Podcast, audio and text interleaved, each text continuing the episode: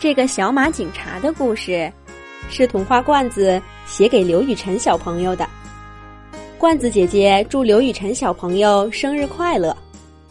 刘雨辰小朋友，你的爸爸想对你说，虽然他在外地工作，不能每天陪在你身边，今天也没能陪你一块儿过生日，但是他很爱你，妈妈也很爱你。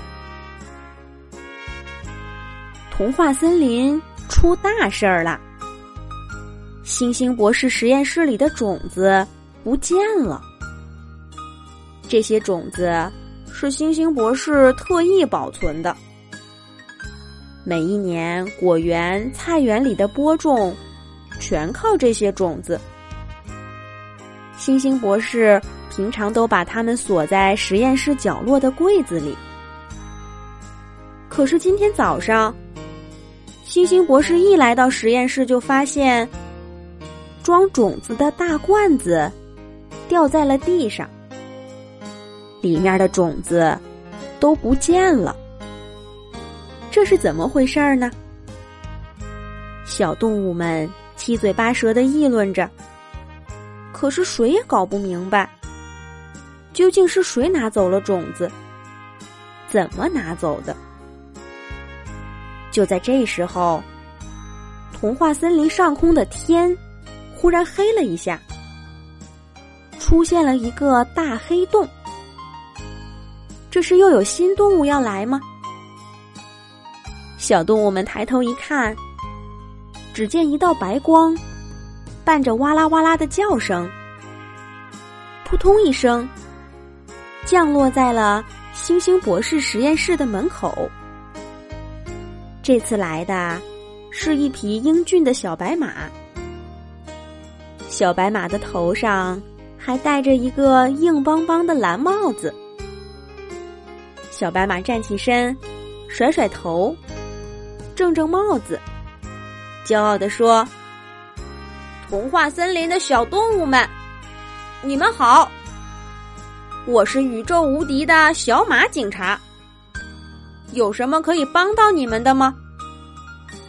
小白马的话，把童话森林的小动物们给说愣了。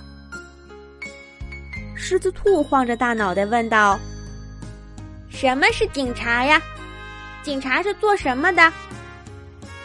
小白马骄傲的回答说：“警察就是保护大家的安全，帮大家解决问题的。”狮子兔眼睛一亮，那是不是可以帮我们查查，星星博士的种子去哪儿了呢？小马警察拍拍胸脯，打包票说：“包在我身上。”可是星星博士刚想跟小马警察介绍一下事情的经过，小马警察却制止了他。难道警察这么神奇？什么都不用听，就能查出种子的去向吗？小动物们好奇的看着小马警察。只见小马警察走到小动物们的面前，一个一个的看过去。到了小飞鼠的时候，小马警察停了下来，指指小飞鼠说：“一定是他。”小动物们吃了一惊。小飞鼠委屈的说道：“不是我，我没拿过星星博士的种子。”大家也都纷纷问：“为什么是小飞鼠？”小马警察说道：“星星博士丢的是种子，正好是老鼠最爱吃的，所以一定是老鼠偷走了种子。”还没等小飞鼠说话，狮子兔就先站出来了。这位小马警察，我们童话森林里没有老鼠。刚刚被你指认偷种子的是一位小飞鼠。小飞鼠最爱吃虫子，不爱吃种子。再说了，小飞鼠是不会偷东西的。小马警察看看小飞鼠。还真是。小飞鼠的爪爪中间有一层薄薄的皮膜，还真的不是老鼠。小马警察不好意思的甩甩头，又来到了小熊面前。小马警察看看胖乎乎的小熊，说：“刚刚是我搞错了，一定是他。我们都知道，小熊会在冬天。”躲进树洞里睡大觉，所以就需要在秋天把自己吃的胖胖的。我认为一定是小熊拿走了星星博士的种子，当饭给吃了。听完小马警察的话，还没等其他小动物说话，小熊就扭着胖乎乎的身子，走到了星星博士的实验室门口。小熊的个头太大了，星星博士实验室的大门，他根本进不去。怎么可能拿走种子呢？小马警察又说错了。这下，小动物们不相信小马警察了。小猴子说道：“我们童话森林的动物是不会拿星星博士的种子的。”你再说是谁？请拿出证据来。小动物们都纷纷说：“对，拿出证据来。”这下，小马警察有点不知所措了。就在这时候，只听见“扑通”的一声，又有一只动物从天上的黑洞飞到了童话森林。这次来的是一匹高大的白马，它的头上也戴着一个硬邦邦的蓝帽子。大白马一看到小白马，就跑过来摘掉了小白马的帽子，对小白马说：“小白，爸爸不是说了吗？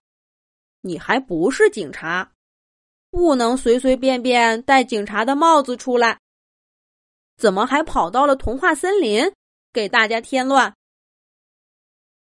童话森林的小动物们这才明白，原来小马警察并不是真的警察，怪不得他胡乱说小飞鼠和小熊拿走了种子呢。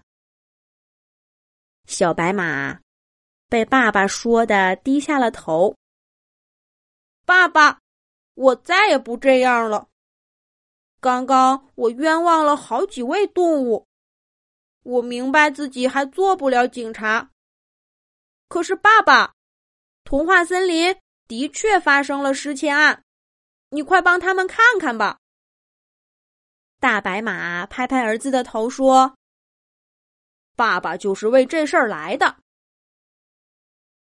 大白马走到了星星博士的面前说：“你好，星星博士。”我是马警官，是来帮咱们童话森林查案子的。马警官说完，还递上了自己的警官证。这下呀，警察真的来了。星星博士叙述了一下事情的经过，马警官听得很认真，还时不时的问几个问题，然后。就让星星博士带着他去了存放种子的房间。马警官在屋子里仔细的看着、闻着，还有小工具在地面上和桌子上比划着。最后，马警官在房间的角落里发现了一颗不起眼的小绿苗，小苗的叶子。还没有马警官的指甲大呢，可他却好像发现了重要的线索。马警官喊过了星星博士，让他看看这棵小苗是不是由他储存的种子长出来的。星星博士凑过来闻了闻，点了点头。马警官长舒了一口气，说：“我知道种子在哪儿了。”马警官请小动物们在小苗附近挖了挖，果然挖出了种子。原来是星星博士上一次离开的时候，不小心碰倒了装种子的罐子。因为房间的地上是松软的泥土，他没有注意到，又踩上了几脚，种子就被埋进了土里。几天过去，有一颗种子就长出了小苗。哈哈！没想到，星星博士也有犯迷糊的时候。幸亏马警官观察的仔细，找回了种子。要不然，再过几天，种子们就全长出小苗了。童话森林的小动物们为马警官鼓起了掌。小白马也不好意思的说：“对不起。”我刚刚给大家添乱了，爸爸，以后我要好好的学，我也要做一个优秀的马警察。